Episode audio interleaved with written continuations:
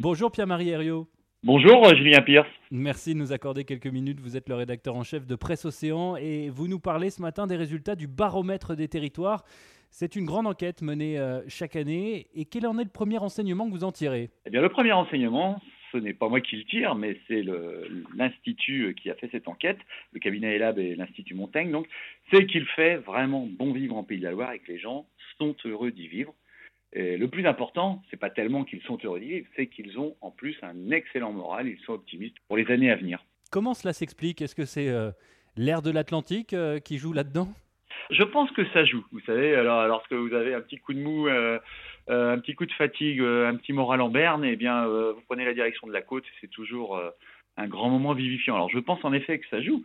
Ce sont les régions aussi qui sont aujourd'hui moins touchées peut-être que d'autres par le, les difficultés de, trouver un emploi. On, voilà, on est, quasiment à, un seuil euh, historiquement bas.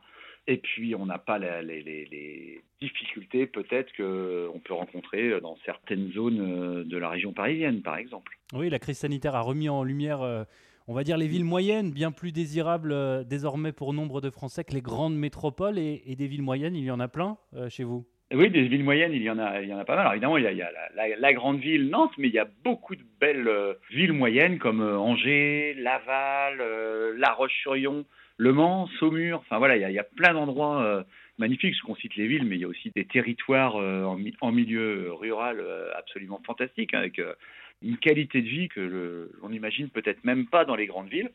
Alors il y a cette qualité de vie, et puis il y a aussi les habitants, les Ligériens, comme on les appelle, hein, eh bien sont les vraiment optimistes pour leur avenir euh, personnel. Oui, au final, plus de 8 Français sur 10 se disent heureux. Ça, c'est euh, à l'échelon national, c'est encore mieux en ce qui concerne les, Ligériens.